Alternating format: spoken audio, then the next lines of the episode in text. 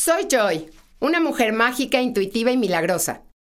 Haremos de este podcast un espacio divertido que nos ayude a hacer magia con lo que tenemos aquí y ahora. Bienvenida a Sal y Pimienta.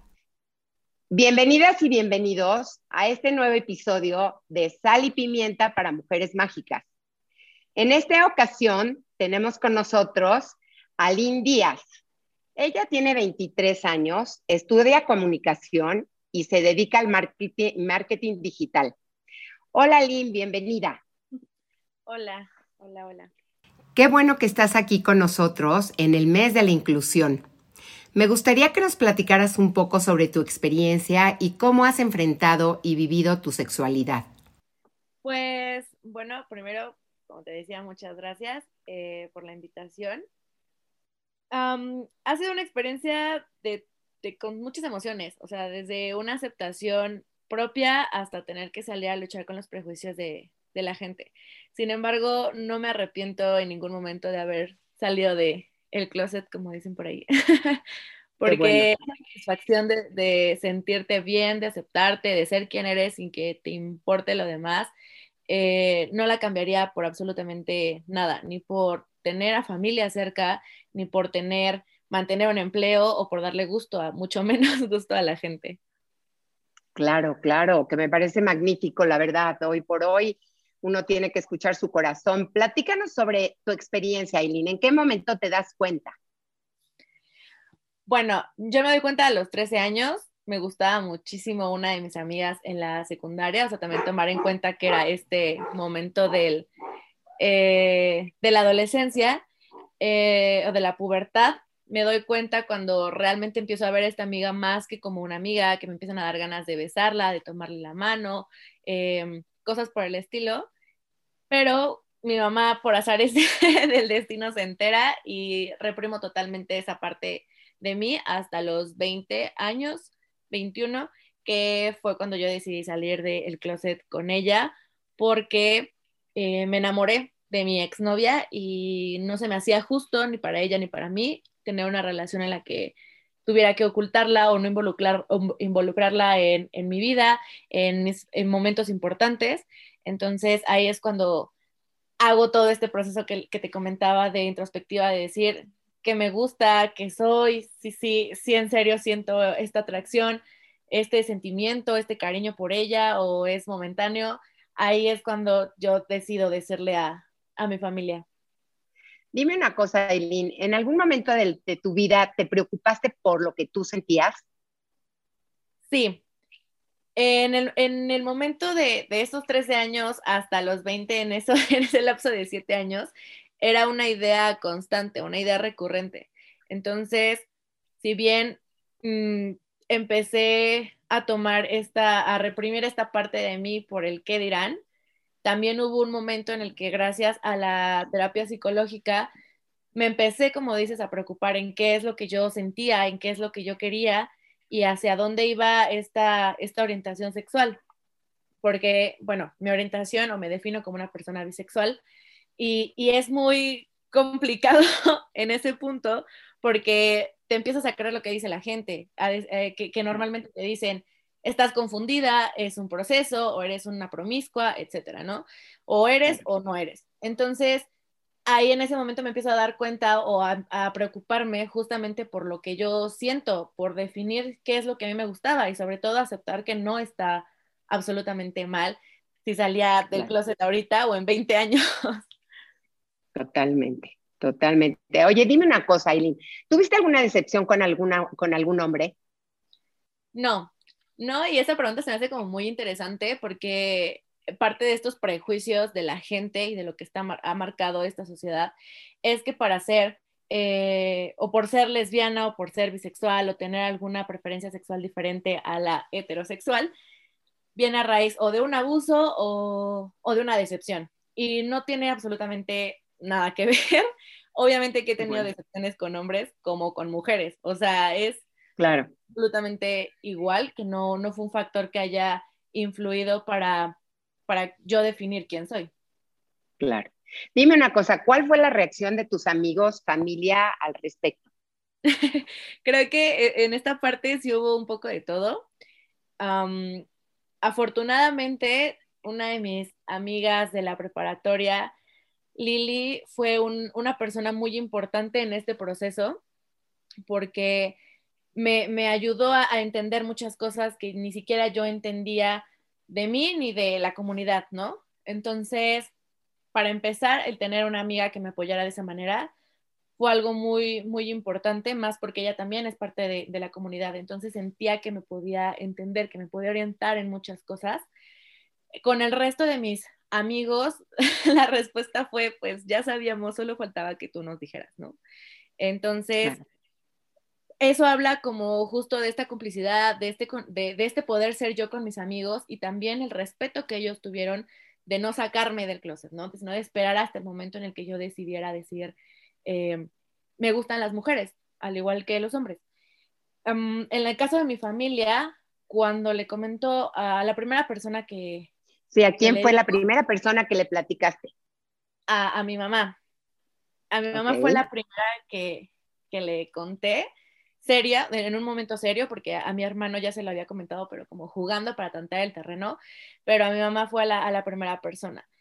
Su primera reacción sí fue un poco agresiva, un poco ruda, porque ella me mencionaba justo esto, ¿no? ¿Cómo es posible que tengas un novio y una novia? O que a estas alturas de la vida me salgas con esto cuando has tenido un novio antes. O eres muy indecisa, eh, no sabes lo que quieres, eh, incluso fue como, no te quiero ver, o sea, de verdad, no, no, no quiero verte. Lo mejor de esto fue que a, los, a las dos horas, o sea, ni siquiera un día, mi mamá entró a mi habitación a decirme, lo que más me preocupa es que alguien te haga daño y yo no esté ahí para protegerte. A fin de cuentas, eres, eres mi hija, solo dame tiempo, dame tiempo para irlo entendiendo. En el caso de mi hermana, igual, o sea, fueron como muchos ataques al, inicio, pero al final fue un mensaje de, te amo y te apoyo, aunque no era necesario todo el ataque del inicio. Y a la fecha lo, respeta de, la mejor manera. En el caso de mi hermano, él solo me dijo, a mí también me, gustan me gustan las mujeres. fue todo, para mí fue la mejor respuesta de todas o con la persona que mejor me sentí, porque entendió perfecto, entendió perfecto que era un gusto más y que era algo irrelevante, ¿no? Que seguía siendo su hermana. Eh, con mi papá solo fue, oye, pa, ¿me seguirías queriendo si tengo una novia? Él solo me dijo, pues sí, y en ese momento, lo recuerdo perfecto, en su carro le digo, pues, me, pues tengo novia. Em, se quedó en silencio, se quedó mudo, pasó, eh, pasaron los minutos y me dijo que después hablábamos. Nunca más volvimos a tocar el tema. Sin embargo, sé que mi papá a este punto la acepta por los comentarios que él, que él hace, ¿no? Un ejemplo, ¿te imaginas cuando tengas un novio o una novia y cuenten cómo vivieron la pandemia, por ejemplo? Entonces, son estos pequeños detalles que a pesar de que yo ya no tuve una charla con mi papá, sé que él, lo reconoce y, no, no... Lo acepta. exacto, no dejo esa comprensión. Me encanta la idea. Oye, dime una cosa, ¿algún momento de la vida te sentiste discriminada? Eh, sí, estando con mi exnovia lo, lo llegué a sentir. Además de la discriminación, algo también como muy importante o que me gustaría recalcar es esta parte del acoso. O sea, la parte de ver a dos mujeres juntas en esta sociedad machista y misógina es como un, un, deleite o una fantasía sexual de muchos hombres. Entonces empiezan con el acoso constante de, oye, tu novio, tú no quieren un trío, mm, vamos, eh, ay, qué rico, tienes, eh, son, novias, cosas por el estilo, o estar en la calle y escuchar ese tipo de comentarios. con, con, mi exnovia justamente pasó esta parte de, de, gritarnos cochinas, que qué asco, que cómo era posible que enfrente de niños estuviéramos agarradas de la mano, etcétera, etcétera, etcétera, en el que las personas incluso nos, nos empezaron a seguir un poco, eh, las miradas, o sea, toda, toda esta parte esta comunicación corporal de, rechazo es lo que más estuvimos, estuvimos sintiendo. A un nivel profesional, afortunadamente nunca he tenido un conflicto por mi preferencia sexual. Eh, al contrario, eh, creo que son lugares en los que valoran muchísimo más el, trabajo, ¿no? En la escuela tampoco lo sentí de, ninguna manera. durante toda mi estancia en la universidad nunca lo sentí de, de esa forma sino más bien fue afuera, ¿no? Incluso con familiares, primos, tíos, también las miradas al verme con, con, Claro. con de si son, no son, por qué viene tanto a la casa, qué está pasando. Pero realmente. Oye, dime, dime una cosa, Aileen. ¿Cuál sería tu mundo ideal? Mi mundo ideal. Va a sonar muy utópico todo esto. Mi mundo No importa, venga. es justo en el que neta, de verdad, nadie le importe lo que hace el, el de al lado sin dañar, o- obviamente sin que dañe a un tercero, ¿no? Claro. Sino en el que todos podamos ser, existir y coexistir de una manera armoniosa en la que no existan todos estos, estos prejuicios o estas etiquetas o tener que luchar por cosas que no deberíamos de luchar, simplemente Claro. Que todos estuviéramos en el mismo canal. Oye, Aileen, pues qué bonito. Dime una cosa. Quiero que mandes un mensaje a todas esas mujeres mágicas y salerosas que se encuentran en el closet. ¿Qué les dirías? ¿Qué les diría? Les diría que no se presionen. Esto siempre es una decisión muy personal. Eh, nadie tiene el derecho de, de sacarte o de obligarte a, decir, a decirlo, aunque tú estés en una relación dentro del closet. Nadie tiene, nadie tiene el derecho. Es un proceso individual. No importa si te das cuenta o te reconoces, asumes como una persona gay, como una mujer lesbiana o como eh, una persona trans, no tiene eh, que ver si es a los 15 años, si es a los 20 o si es después de que estuviste casada por más de 20 años, no importa. El momento en el que tú lo sientas que debe ser o que estás teniendo estas emociones va, va a suceder y está bien. Está Claro. bien porque a fin de cuentas es amor y no pasa absolutamente nada si un día despiertas, conoces a una mujer increíble y te empieza a mover. Eso y la paciencia, ser muy paciente, independientemente con la gente allá afuera, ser paciente contigo. Entender que un día puedes despertar con mil dudas porque todo lo que conoces o todo lo que te han impuesto está cambiando. Y puede, es- súper válido que un día digas, no sé, no, no sé qué está pasando. Y al otro, sí, si me gustan los hombres y después despiertes y digas, no, si me gustan las mujeres, es parte del proceso. Sé paciente, sé gentil contigo, acércate a la gente que, que te ama, a la gente que amas para que sientas ese, ese apoyo, ¿no? Y sobre todo, Claro.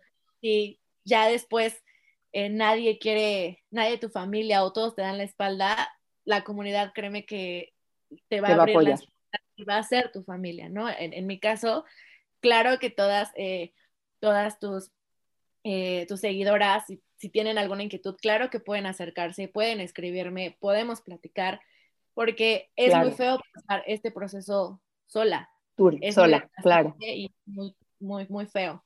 Entonces, Oye, Aileen, dime una cosa. Por último, mándales un mensaje a los, a los padres de aquellas mujeres mágicas y salerosas. ¿Qué les diría?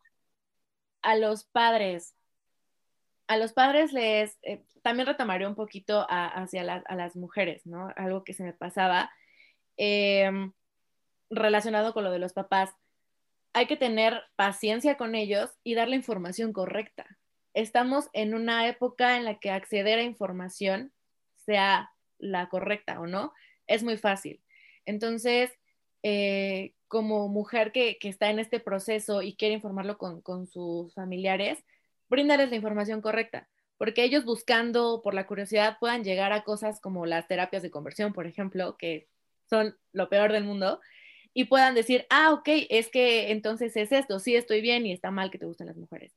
Creo que lo más importante, o al menos fue lo que yo apliqué con mi mamá, que, que le mencioné el, no espero que lo aceptes, solo que lo respetes. Lo más que yo puedo hacer es brindarte la información correcta y en llegar a acuerdos, ¿no? En el caso de no te gusta verme besar, eh, que la bese en la casa, no lo hago. Con el tiempo fuimos cediendo ambas. Entonces, como papás, justo, esto es un, Claro.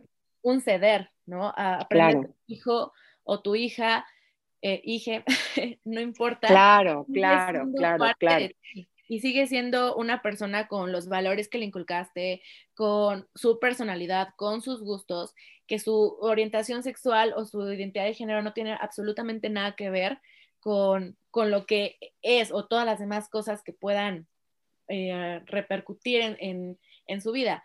Entonces, como papá, yo les recomendaría esto también, ser pacientes, a, a abrirse a escuchar esta información eh, correcta, a saber que tu hija no va a cambiar, va a seguir siendo exactamente la misma. Es un gusto más. Es como si te gusta el pescado o no te gusta, te gusta una fruta o no. Es un gusto, es un gusto más. Y créanme, papás, que el apoyo del núcleo familiar es claro, vital. Básico. Es claro. la diferencia Oye, todo. Sí, por supuesto, hace diferencia. Por último, nada más, la verdad es que te quisiera agradecer este, todos estos este, consejos, toda esta información que es muy necesaria para la gente que nos escucha. Y como dice, tú lo que quieres es ser la mejor versión de tu vida en todos tus días y dejar huella en las personas que conoces y disfrutar de los altos y bajos de esta travesía llamada vida, que me encantó lo que dijiste. Te agradezco muchísimo que hayas este, compartido con nosotros toda esta información. Muchísimas gracias, Aileen. No de qué, muchísimas gracias a, todos. Bye. Bye. Si te gustó este episodio, compártelo con tus amigas para crecer juntas. Sígueme en Instagram como arroba sal y pimienta por joy. Y si no te gustó, mándame un mensaje y dime por qué.